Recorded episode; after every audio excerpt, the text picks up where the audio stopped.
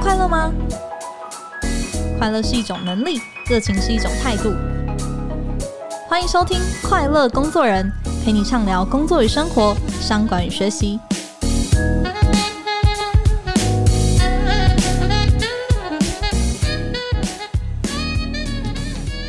大家好，我是 Cheers 快乐工作人的副主编绍敏。今天想要跟大家聊聊你的舒适圈。不知道有没有听众朋友跟我一样哦，常常听到跳脱舒适圈，已经听到觉得有点烦躁了。有一天我就突然猫起来想，到底什么是舒适圈呢？在那个维基百科上哦，舒适圈的定义是在这种状态之下，一个人对事物感到熟悉，而且感到放松。而且认为自己是能够控制所有的环境的，然后他的焦虑跟压力都是比较在低水平的状态。诶，这听起来不是一件很好的事情吗？为什么要跳脱放松跟可以控制的环境呢？那今天呢，我们为大家邀请来了两位 YouTube 界哦，大家最喜欢看他们跳脱舒适圈的代表人物，跟我们聊一聊他们的哲学。那欢迎 The Do Do Man 的 Ian and Eric。Hello，大家好，我们是 The Do Do Man，我是 Ian，我是 Eric。好，恭喜你们默契挑战，One take OK。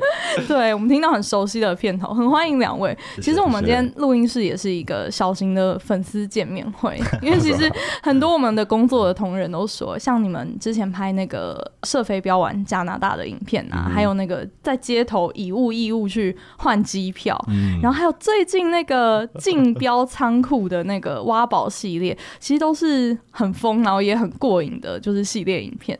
那有一件事情，我想要先偷偷问两位：嗯、今年那个走中奖才刚刚颁发完啊，然后的 Do Do Man 入围了三项，都共估了，是的，心情上还好吗？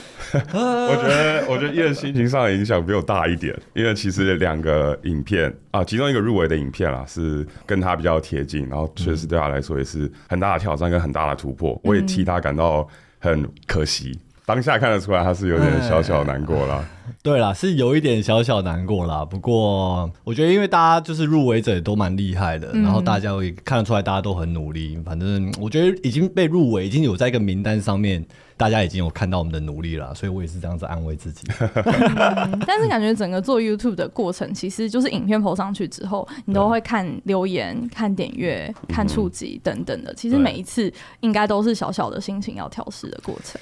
对，可是我觉得我们会常常提醒自己，就是说我们自己觉得很好的影片，其实上传之前我们就已经对他很骄傲了。嗯，然后我相信，就是喜欢真的很喜欢我们的粉丝或者是都粉们，他们其实从留言中也看得出来，哦，这一支影片有时候我们很喜欢，可是流量真的很差。嗯，可是比如说铁粉们或喜欢我们的人，真的还是会喜欢。嗯，那这种影片就算流量低，我们还是会觉得。我还是很喜欢，就是就算流量低，我下一次我还是愿意再做一次，嗯的那种。因为这就是真的是为你自己相信的某种价值，或者为你自己的成长而做的。是是是，嗯，这个也许我们再晚一点也可以再多聊一聊，就是在这里面的一些挣扎的心情。那我知道两位本来都是在美国工作的嘛，那 Ian 本来是在 Apple 当工程师，然后 Eric 是精算师。那当初两位是在什么样的契机下开始拍影片，而且还一起拍？其实我们本来就是都在职的时候，原本的公司在职的时候，我们自己分开有自己拍自己的小那种小小记录旅游影片，嗯，vlog 这样子，对对对，vlog，我们都蛮喜欢旅游的。然后之后我们用快速版的好了，快速版，快速版的哦。反正我大概二零一九年，我遇到一个蛮大的车祸，嗯、就是我起重机被撞，然后真的就差一点就是生命就差差不多掰了这样。可是就是命很大，就没有什么大的伤害。然后那一次就让我有一个很大的反思，觉得我人生好像可以做更多事情。就我这这个第二条生命，感觉想要做更有意义的事情。我不想一辈子就当包装工程师。虽然在那边我觉得可以学到很多，可是我觉得啊，好像有更多东西可以，就是等等待着我去去执行去做。嗯，可是其实那个时候我不知道是什么，然后就一直等到二零一九年的暑假，就过两个月，车祸后过两个月，我其实差不多好了。其实我也还没有打完，反正我就在那边纠结，我不知道要干嘛。那时候我就觉得心里空空的，嗯，对。然后那时候 Eric 也到了一个人生的转折点。对，每次聊的故事都会让我想到我们在讲 TED Talk。对，呃，对，就刚好二零一九的时候，我也像燕讲的，呃，遇到我人生的转捩点嘛。我从大三。决定要做精算师啊、呃，开始我就是一直在往那个方向前进。考试，考试，考试。对对对，每一每一年都考一到两个考试，然后牺牲跟家人朋友相处时间，就是为了变成一位精算师嘛。那我也是花了很多的时间，花了好几年，在二零一九的时候考到我的精算师执照。哦。然后刚好就是在六月的时候放榜嘛，然后发现哦，我就是考到我的执照了，然后未来的人生就是一定超棒的。然后后来回到公司那一两个月，就发现哎。欸人生好像还是差不多，就是可能加了一个五趴的薪水，然后就是被小小升职了。但他觉得，哎、欸，好像跟我想象的不太一样，没有想象中的那么开心。对对对，就是在那个过程中，我没有很享受，考试的过程中没有很享受，然后到了终点以后，觉得，哎、欸，好像这不是我想象的这个样子。虽然说以办公室工作来讲，我觉得精算是很适合我的，可是我觉得人生好像，嗯，可以长得再更不一样一点。然后就刚好跟燕啊，跟他另外一个朋友出去玩嘛，然后就你知道没有行程的一个旅游，我们就坐在我们的阳台那边，然后喝着咖啡，然后在那边是喝酒还是喝咖啡？喝啤酒，喝酒，喝啤酒，喝酒啊，然后在那边闲聊，说啊，就是人生是不是就这样了？探讨人生了，真的啊。然后就聊着聊着，我们三个就开始想天马行空的乱想。对。然后刚好我跟燕就。很喜欢拍影片，然后像燕说，我们那个时候已经有各自的频道，很享受那个感觉，我们就真的就聊聊说，哎、欸，要不要一起做频道啊？一起啊、呃，跳脱舒适圈，希望可以透过我们的影片来影响这个社会。嗯，然后当时就是也只是随便说说，然后就回去工作，然后最后也是过了几个月，我想说，OK，let's、okay, do it，踏上了这个新的旅程。你们为什么会一开始说想要合作做影片，然后？就是以跳脱舒适圈当成一个你们自己的主题，其实说起来真的很奇怪，就是真的想要透过自己的力量跟创作作品来影响社会，嗯，就不想只是拍就是那种很闹啊或很好笑的影片。我觉得虽然它有。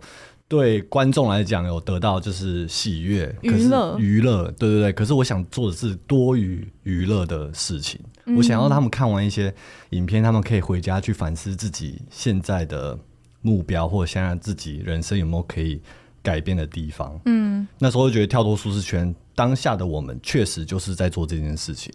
我们想要就是 set an example for everybody，就是我们如果都能做得到的话，大家搞不好可以也可以。有一点点那么一点点的勇气，可以去尝试看看。所以你们那时候最大的行动就是辞职，对，开始认真的在拍影片。对对对，其实我们辞职前就已经开始拍了。嗯、我们是边拍片制作影片边上班，做了半年，然后才觉得 OK。那我们就，因为我们那时候重心已经偏到拍影片了。那时候老师说，上班就是我都已经快要没有心上班了，因为我的重心就是觉得啊，拍影片很好玩，一直在想企划，然后下班周末都在做这件事情，嗯、就觉得啊，我想。花我全部的时间在这上面，嗯，所以我们就想说，就说好一起辞职，然后就是 all in，嗯。Yeah. 你们那时候要辞职的时候，心里不会还会有一丝的那一种，就是觉得哇，这个是我好像从小到大受那么多教育啊，然后家人各种期待啊. 然后哎、欸，我好像真的已经走在一条大家都觉得嗯很棒的一条路上面。的时候最后推了你们那一把。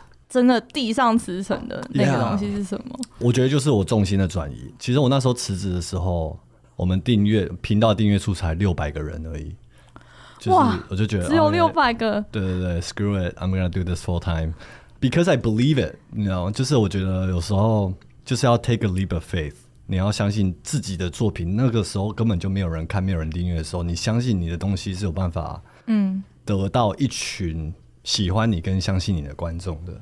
虽然那个时候还不存在，嗯，可是我就是就想就，觉得我们东西做的这么好，我们这么这么的跳脱舒适圈，怎么可能没有人跟我们留了一样的血液呢？一定有，嗯、一定有这一群人，就是感受到一个很强很强的、很难得的信念。对对对对对，嗯、当然像你刚刚说的，就是哇，辞掉苹果工程师啊，那时候的年薪这么的年薪多少？这么的可口，现在还没有追上那时候的年薪，现在还没有，现在还没有。嗯努力中，努力中，对啊，那时候觉得哇，那么多 stock options，对不对？salary 那么好，然后大家觉得哇，你在苹果上班的很棒啊，然后每两个礼拜我可以做就是商务舱，然后就是也是飞世界各地，嗯，住五星级饭店，然后觉得要丢掉这么多东西，然后 start 就是感觉真的是转行，start from zero，就是那时候创作者也不是。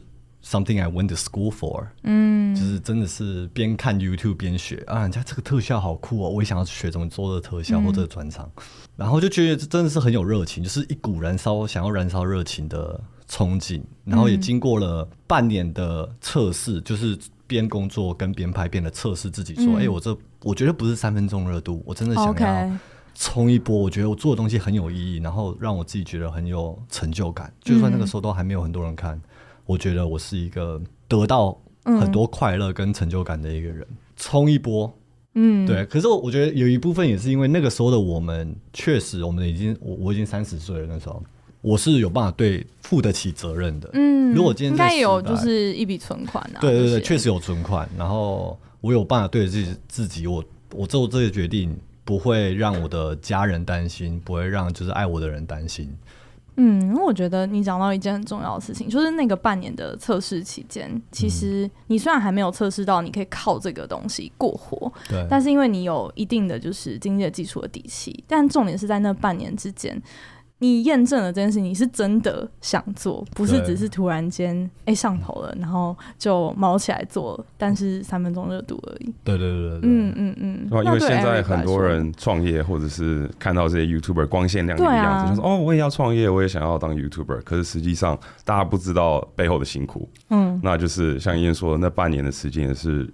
考验我们自己，测试自己到底对这个是不是认真的。对我来说，其实可能也是办公室坐久了，然后觉得啊，想看看外面的世界嘛。那其实我们创频道其中一个想要做的就是呃旅游，看外面世界。除了推广大家跳脱舒适圈这个精神之外，真的就是想说，哎，好像如果不这次不做，好像以后没这机会了。因为如果要说真的啦，要我一个人辞职，然后创频道。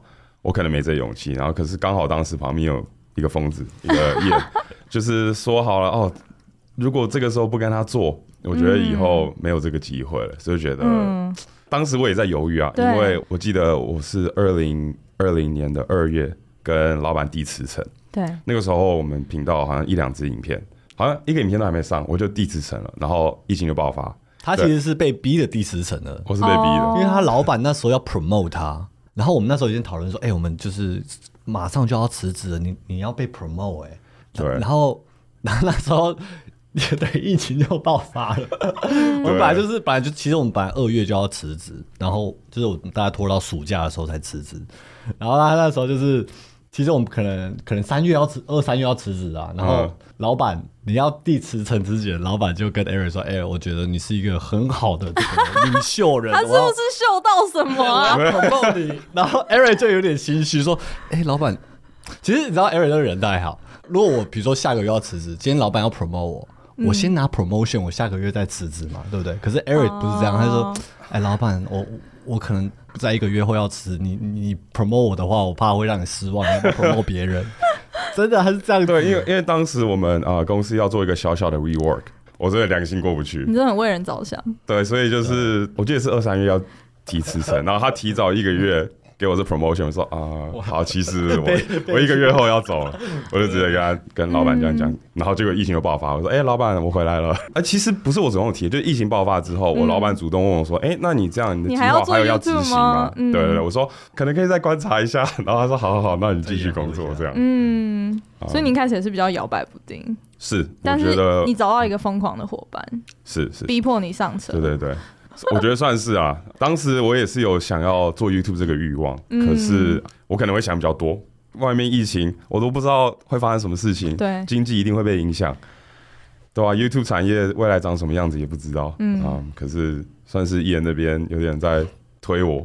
踏出这一步，嗯、没错没错。哎、欸，其实你你刚刚一讲，我才真的突然间又联想起来，跳脱舒适圈跟精算师每天都在帮人家算风险的，他感觉听起来是一个很冲突的事情，很冲突啊。所以那两位就是因为你们整个频道其实就是以跳脱舒适圈作为一个就是呃，不管是做任何企划的，算是一个比较一贯的主轴吧。嗯、那对你们来说，舒适圈到底是什么？我觉得舒适圈就是停摆的时候。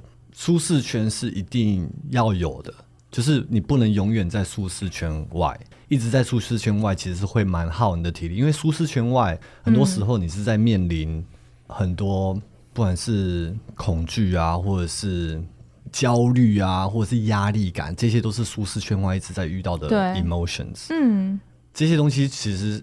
我觉得 moderate level 是对你友善的，就是才能成长嘛，才能一直在 push yourself。嗯。可是如果你从来没有回到一个舒适圈来让自己充好一些电，再出去耗电的话，嗯、那个电会很快就没有了，然后就变成一个非常恐怖的，就是你会觉得非常害怕，然后你会觉得你是失败的人，然后很很没有自信这样。嗯。我觉得这样也不健康，所以我觉得舒适圈是要有的，可是你不能一直待在舒适圈，因为你待在舒适圈一直在那边的话，我我对我来说就是人生。停摆，你就很舒服。你对你，你对你周遭你熟悉的东西，你就很熟悉。然后你的认知停止在你现在已知的东西。嗯，你不会去多认识这个世界，多认识不一样的文化，或多认识不一样的人的想法，你知道就没办法成长。所以我觉得我对人生的看法是这样：就是你你出生在这个地球上，然后大概在这边可以一八十年到一百年，嗯，有这么多的喜怒哀乐，有这么多不一样的东西。如果你都没有把自己锁在一个自己的空间的话，你不觉得这个人很可惜吗？嗯，就是八十年、一百年后，你就你的意识、你的这个人生就不见了。然后这么多的体验可以让你等着你去挑，这么大的图书馆，你里面只读了一本书，你就消失了。我觉得就很可惜。我觉得大家来到这个世界上，就应该要不断的让自己进步，让自己体验，嗯，让自己成为你想要成为的那个 version 的自己。嗯，其实也是把你来地球上的这八十到一百年当成一个 journey。你如果是在一个 journey 的话，你不可能一直在同一个地方待着不离开。对对对对对、嗯、对啊，不可能出去玩就是在饭店不出门嘛，对不对？就是要出去走走。虽然饭店是最舒服的，虽然是最舒服，没有晚上还是要回饭店睡觉，没错，对对，还是要出去睡觉。嗯、哦，这个比喻很好。那对 Eric 来说呢？啊、呃，对我来说，一个待在舒适圈的人，他可能不记得上个月或去年到底做了什么事情。哦，这好可怕、哦。他可能上个月薪水多了四万五万块，一年前多赚了这些钱，可是你问他说：“哎、欸，去年过得怎么样？”他说：“哎、欸，好像也没做什么事情啊，我就是多就工作了一年，赚、嗯、了一年的钱，没有记忆点，没有记忆点啊、嗯。就是比如说，你上个月很紧张，跟一个女生告白，这你一定会记得。”你那个紧张，这你一定会记得的。所以一直待在舒适圈的话，人生可能就这样一瞬间过去了。像 Ian 说的啊、嗯，这么大的图书馆里面，你就是读了那几本书。那你们会把你们现在就是因为你们也拍了，现在我看好像有快三百部的影片了，就是从那个时候到现在，而且你们 YouTube 现在有七十七万的，就是订阅者了，就是 subscribe subscriber 也非常多了，就是跟那个时候刚离职只有 六百人，已经是非常就是显著的一个进步。你们现在拍了这么多影片，你们会觉得还有一直在跳脱舒适圈的感觉吗？Yeah, yeah. 有啊，就是要一直更上一层楼。Yeah. 嗯，然后做的事情越来越多。比如说，我们现在开始录 podcast，我们有一个 podcast 叫《跳脱都市圈》，是没错，宣传一下，对对对，超像的。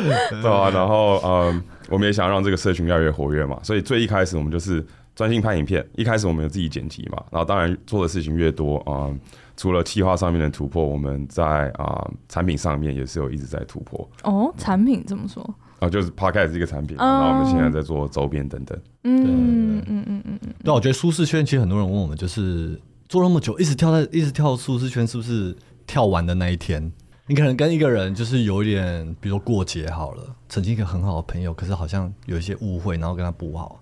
你要愿意去跟他提出这件事情，要不要出来喝杯咖啡？我们来聊聊，其实很跳脱舒适圈的事情。嗯。其实很多人不愿意做这种事情，嗯，或者打给家人，平常不会跟他们联络。然后你今天说啊，就是跟还没没很久没跟他们讨论或聊天了，跟他们问个好，试着面对他们，还是你想要回避，然后你想要啊 deal with it later，嗯，那就是你在保护自己嘛。所以对啊，跳出舒适圈就是一个精神，嗯嗯，过人生的这个精神，不代表你要把你的人生活得很不舒服。对对对对，不代表。嗯嗯嗯，是。我觉得我们在这边就是稍微休息一下，等一下就是休息回来，我想要继续追问两位哦。两位一起做这个频道，哎，会不会有在跳脱舒适圈这件事情上面理念有点不太一样的地方，或是说，哎，跳脱这个舒适圈之后，你们怎么样继续保持你们的行动力？还有啊，今年那个 YouTube 也迎来了一阵的就是停更潮，那两位跟嘟嘟 man 未来的动向，跟你们未来人生的一些安排跟想法会是什么？我们在这边休息一下，稍后回来。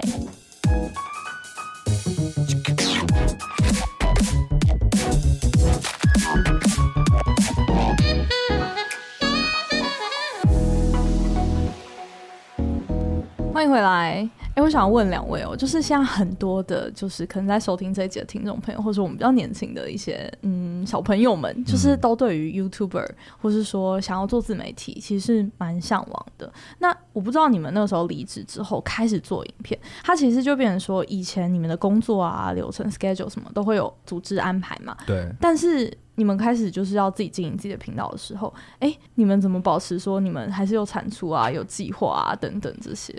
嗯，我觉得一开始设的周更的这个目标是有帮助啦，就是 OK，我们跟观众说好了，我们每周三晚上九点，嘟嘟 man 就会上影片，不认识我们观众可以去看一下。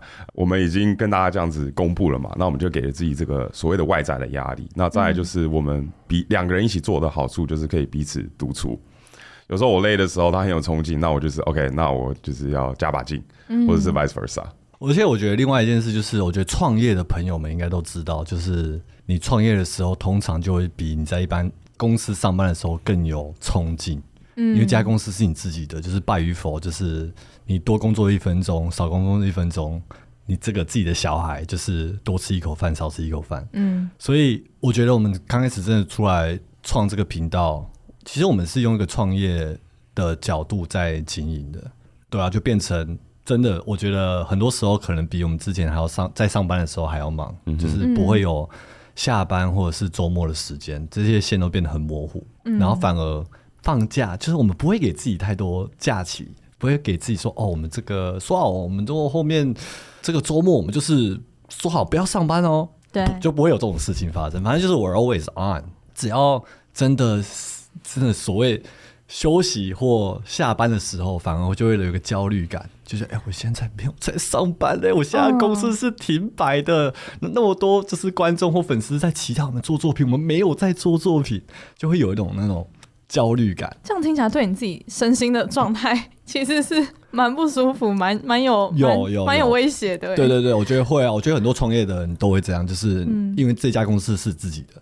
这个频道是自己的，然后你没有在上班的时候，他就是在停摆。以前在上班的时候不用这种感觉啊，就是对啊，我应得的周末就要给我啊，因为我 我我就是说好跟公司就是工作四十到五十个小时而已，我怎么可以就是 work overtime 对不对？可是自己上班的时候就是不一样。我的我的情况可能跟燕比较不一样，像他说的，确实我现在工作时长比我以前的工作多，嗯，可是。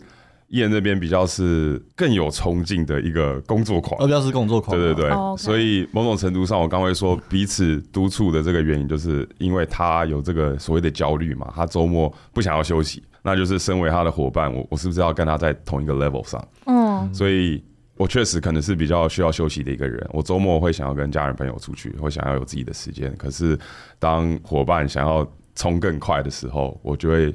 想逼自己或督促自己说：“OK，我是不是要再更努力一点？”嗯，那你们会曾经因为这样子的事情，会觉得有一些紧张的？有啊，一直一直很紧张，到现在还是很紧张。你说为什么紧张？是因为你们两个的关系关系啊，对啊，就是跟跟刚开始来比，就是我知道 Eric 就是他就是需要比较就是 work life balance 啊，需要比较需要平衡，嗯、所以他就是尽量周末或者他下班时间，我就不会去吵他。以前我们一起住的时候，我很常就是。不会让他有休息的时候，因为我们那时候一起住住了十一个月，然后可能，而且我是晚上比较有灵感的人，嗯，就他要睡觉，可可能十一点左右说，哎、欸，我有个想法，我跟你讨论一下。我都很害怕，就是我都要睡觉，我都刷牙刷牙洗脸，准备要躺在床上的时候，他讲这句话，我说。现在要讨论是不是？然后通常就讨论大概两三个小时，然后你知道讨论开了，然后我就有点睡不着，因为我脑袋在想这件事情，所以跟他住的时候比较常失眠啦。哇，所以之后就分开住了，受不了。那你看来你们有摸索出一个合适的彼此合作的方法了？呃，算我觉得还是还在摸索，还在。哎、欸，没有共识哦。哎、欸，但我想要问一件事情，就是呃，我过去就是我我没有拍影片的习惯，但我以前有写部落格的习惯，然后我有一阵子就是也是蛮长高频率的在更新。嗯，但我后来发现我自己会有一个状况，是我原本是因为我很呃想要记录我的生活，或者说我很想要留住记忆，往回看的时候我会记得那一年发生什么事等等的，然后去写字。但是后来我有点像是我为了要产出，所以我好像会 push 我自己，必须得去做某些事情，我就会觉得说，哎，好像。是不是有一点点本末倒置的那种心情？嗯、我不知道两位有没有这样子的心情。我觉得是哎、欸，我觉得当兴趣变成一个工作的时候，确实某种层面上你会有点排斥这个本来是你兴趣的这个东西。就你原本好像可以比较单纯的享受。对，像我以前就是很喜欢爬山的一个人嘛，开始做频道真的就是其实其实蛮超的。然后我有自己的时间的时候，朋友想找我爬山，我现在都不想爬了，就我宁愿在家里。自己休息，因为我知道可能之后的 schedule 会排的非常的满，嗯，所以啊，呃、你要养精蓄锐，对啊。然后比如说我本来喜欢爬山，那如果我们拍片爬山，我就觉得，嗯，这个爬山的部分，真的我就把它当工作了，我就没有办法好好享受它了。嗯，我觉得兴趣跟工作结合起来，真的就是一个有好有坏的地方。嗯，就当如果兴趣能够变成你的工作，当然最好，可是有可能它就会不再是你的兴趣。那怎么办？对你来说，你现在想到爬山，现在想就没那么喜欢了。我现在还是就是没有以前那么喜欢，嗯，对，因为我可能还抓不到生活上的平衡。我觉得很恐怖，我觉得做创作者真的很恐怖。你要知道自己的出发点，跟你是为了什么东西创作，然后紧紧抓着它不放，嗯，它是一件很难的事情。因为像你刚刚说的，就是本来你在创作的时候是为了这个热情。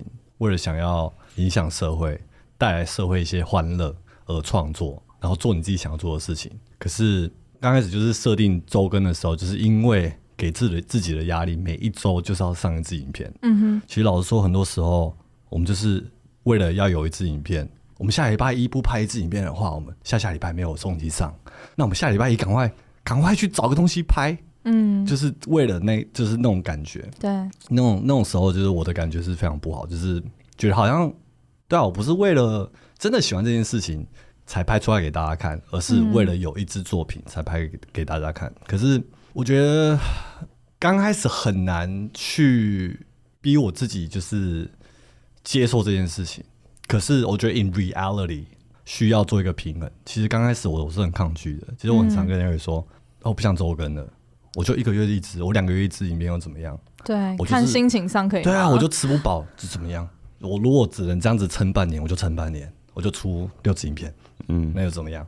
对我来说，我就是我其实我就很极端，然后就觉得就是啊，我不想做，我不想做影片，我就是想拍我自己觉得有意义的东西。嗯，对啊。不过后来我觉得就把我自己拉回来一点，就是因为它是工作跟兴趣的结合。对，我觉得 at the end of the day，没有一份工作可以让一个人百分之百喜欢，就算你是音乐家，或或你是画家，你还是需要吃饭，你还是需要对自己的人生负责，对爱你的人那些人负责，需要去 balance。你要怎么就是有办法吃下一顿饭，跟有什么有办法让自己维持热情的一个平衡点？嗯，对啊，就我觉得，as long as 有一部分的影片是让我自己觉得很骄傲。然后觉得很有成就感，嗯，有办法影响社会。有些影片就是比较轻松，不用把它看那么严重，轻松拍，好玩拍，自己觉得舒服，嗯，就好。其实就等于说，你们其实怀抱了很大的热情，跟算是破釜沉舟的去做了这件事情，但是不代表你们从此就可以非常的任性。对，其实那个执行的纪律。也是帮助你们可以把这件事情做得长久，然后兼顾现实，嗯、对，非常关键的一种，算是转念吧。就是说，不是百分之百都只做自己喜欢的事情。是，嗯嗯嗯。但你们拍了这么多支影片，我还蛮好奇，你们有没有觉得，对你们个人而言，是真的最跳脱你们自己的舒适圈的？就是没有赢走中奖的马拉松影片。嗯，我觉得，因为我觉得那支影片。能不能跟我们听众朋友稍微介绍一下那影片？Yeah，就是其实我们就是有一个人生清单嘛，就是跑一场马拉松，嗯，四十二 K 的马拉松。然后在那之前，其实我们也不是什么跑者，就是我们可能两年前有在旧金山跑过一次五 K 的那种半个小时的那种小比赛，也不算比赛啊，就是一个活动。嗯，然后其实马拉松其实很多人可能都有想过，可是不敢去尝试。然后我们讲说，哎、嗯，我们人生短短马拉松。听起来很恐怖啊！我们就是去冲一波嘛，去做。我们都知道拍这一集会拉很多时间，因为准备一个马拉松不是一个很简单的事情。嗯，要前期的训练。对，要训练很久。我们就是拍了整整六个月，然后不止完成马拉松哦。那时候我们挑战是想要。在四小时内完成一场马拉松，嗯，所以如果有在跑跑马拉松的人都知道，其实你第一次要跑马拉松，通常就是完赛就好。你可能会从半马先开始玩，然后再自己进阶到全马，然后全马也是完赛就好。然后其实完赛通常就是出马的人，可能大概四小半五小就算很厉害了，可有些人都跑到六七小的。那我们就帮自己设一个目标，就是我们要四小内完成，连就是。那时候就 Nike 有跟我们一起训练，Nike 的专业教练都觉得，你们你们不要这么疯狂吧，你们要不要就是嗯完赛就好，嗯、你们不要那么夸张嘛，对。可是我们就觉得啊，跳出舒适圈嘛，就是我们现在还有好几个月的时间，有什么东西是不可能的，我们就试试看嘛。嗯，就那支影片对我来说就特别有意义，就是因为拍摄时间很长，然后中间马拉松最难的不是比赛当天，而是。前面的训练，真的我们花了好多时间去训练，就每每个礼拜可能要跑三十 K 到可能四十 K 的长度，嗯、然后这之间我们还要持续的周更哦，就是我们还是要拍其他影片，我们还是去很多国家旅游啊，什么开箱一些地方等等，再加上训练，所以那段时间其实对我们来说就觉得印象非常深刻。然后再另外就是我们拍摄手法，我们知道是一支要。大制作的影片，我们拍摄手法跟讲故事的方式都跟平常的影片不一样，所以那支影片做出来的时候，我自己就觉得很喜欢。加上我真的很努力的在训练，然后最后成绩我是就是把自己逼到，就是冲到三小时二十八分钟完赛，然后就觉得哦有。突破自己的感觉，就是真的，不管是有没有拍影片，我觉得那支影片有让我重新认识自己，跟突破自己给自己的限制的感觉，嗯、发现自己比想象中还要更厉害。对对对，其实每一个人都是这样，其实大家都是比自己想象中还要厉害。然后就觉得，嗯、哎，我好像有证明这一点。然后这支影片出去之后，很多观众也很喜欢。嗯嗯，所以那一次确实对我来说，应该是这几年来最。跳脱舒适圈也是我最喜欢的一支影片。嗯，因为它对你个人意义，对，对，对，对你自我的自信，应该也是一个呀，yeah, 重新 redefine，就是我这个人的感觉。那对 Eric 来说呢？对我来说，其实也是同一个计划，挑战马拉松。哦、因为我的吨位也比较重嘛，所以跑步对我来说是比较吃力的一个东西。那其实，在训练的时候，我也是很认真的在训练，只不过就是训练的同时啊、呃，当时有一些工作上的压力。啊，让我觉得我一定要完成这个马拉松，才能够给我自己或者是给我团队一个交代的，我给自己这个压力。嗯，然后当时就有点生理上的不舒服，然后这个身体上的不舒服就有点恶性循环嘛，然后就有点影响到我的训练，然后最终其实啊。我还是有按按部就班的训练，但是我还是被回收车给接走了，因为我们参加了国道马有四个小时的完赛训练。啊、嗯，被接走之后，我就是继续挑战。那其实我这个礼拜天要再次挑战我的马拉松。OK，对，就 You can do it。就对我来说是个心理和生理上的一个很大的挑战。嗯，然后面对了上次的挫折啊、嗯，现在选择再次挑战。嗯，对我来说是一个。很跳脱的事情，就是面对自己的失败，嗯、然后从失败的地方站起来，对啊，你对自己有信心啊。对啊。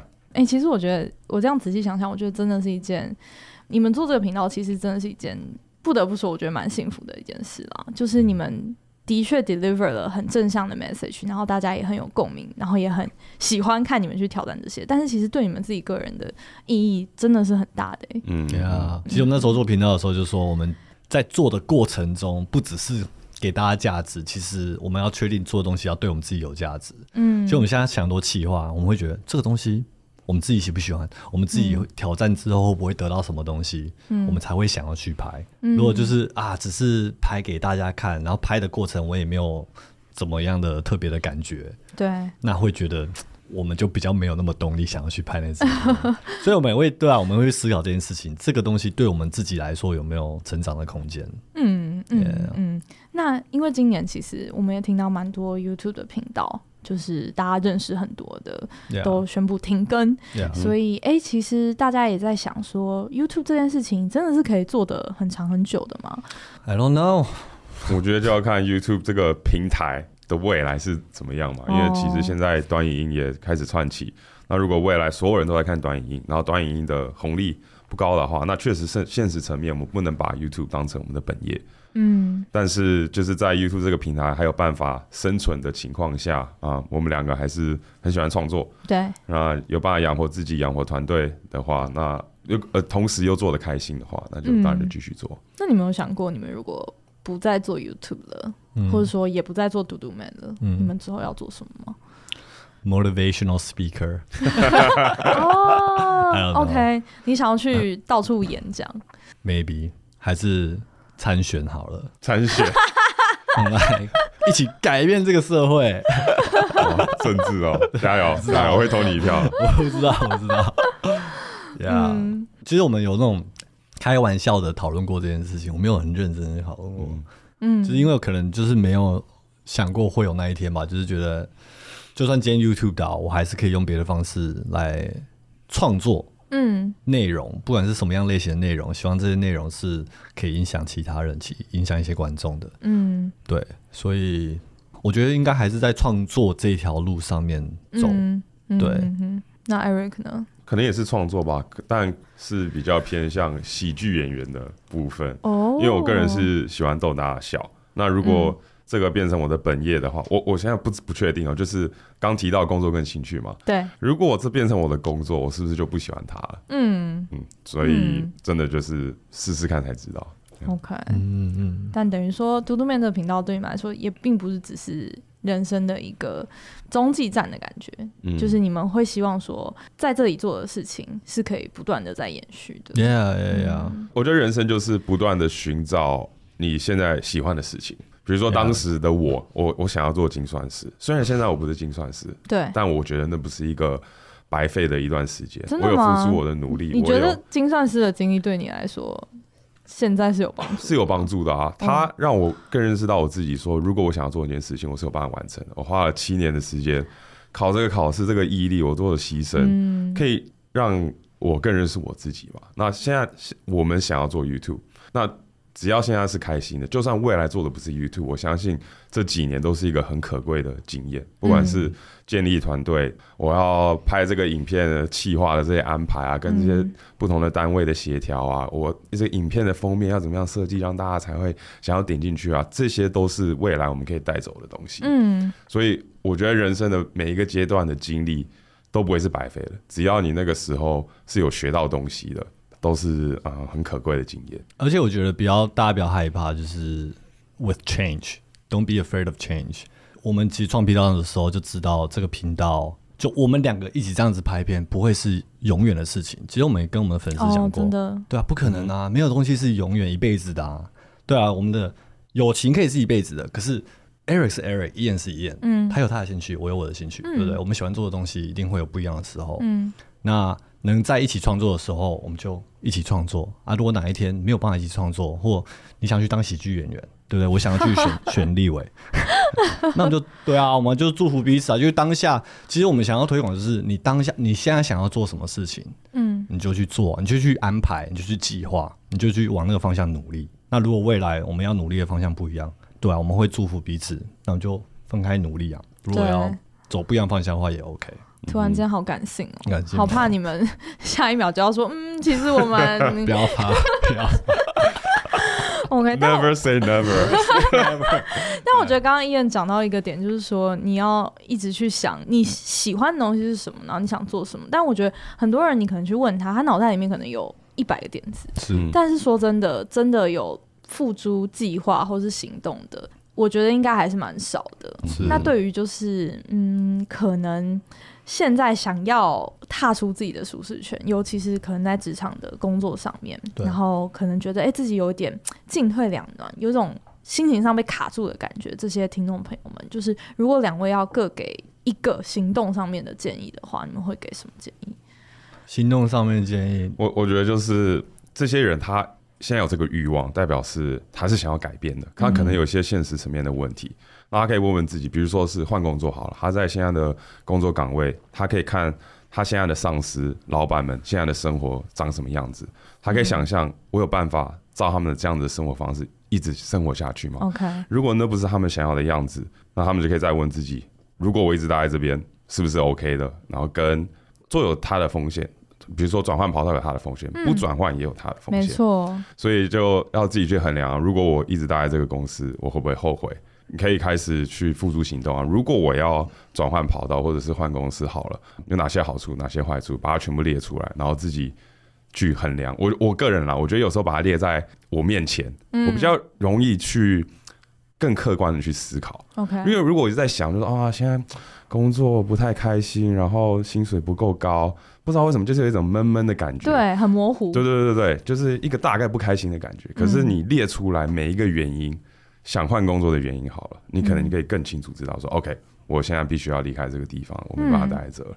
嗯，那、嗯、也有可能会衍生出其他的选项。对啊，也有可能就是你列出来说，哎、嗯欸，其实没那么糟哎、欸，我可以跟我老板说，哎、欸，我我有这几点，我觉得我没有很开心，你可不可以帮助我改善这个情况？嗯，那你可能老板好的老板就会想要留住你嘛，想要帮你改善这些情况，那你可能就留下来。OK，我有个建议，一个比较极端。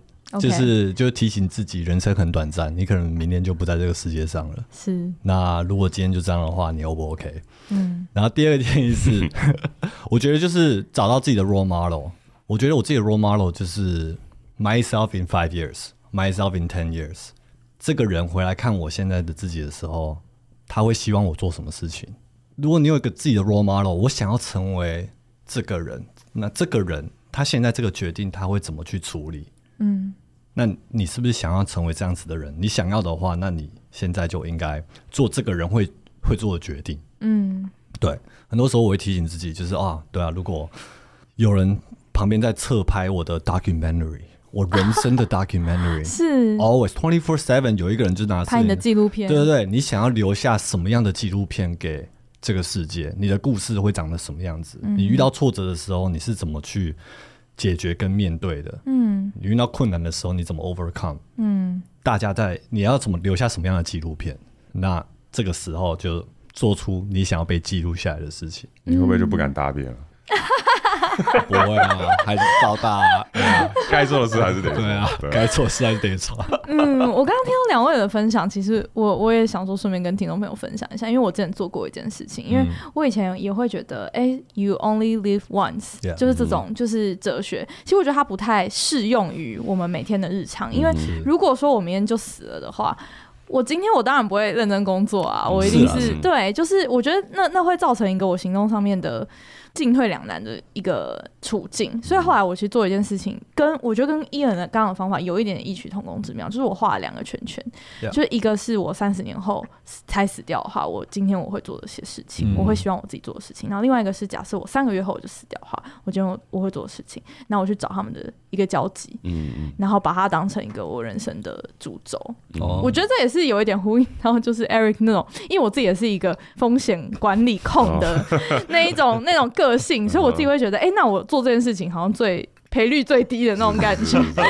对，那我觉得今天很很感谢两位的分享，也提供就是我觉得还蛮实在的建议，就是说我很喜欢伊人最后讲的，如果说你的人生是一部纪录片的话，你希望它留下什么样子的痕迹？你希望被怎么样子的认识？你希望留下什么样子的一个价值？那我觉得这样的一个问题，也让我们的听众朋友带回去，可以好好的来思考。今天非常谢谢两位，谢谢。嗯，那如果对今天的这集节目啊有任何想要给我们的回馈，然后也可以留呃，也可以在你现在收听的平台留言给我们。那我们就下一集再见喽，拜拜，拜拜，拜拜。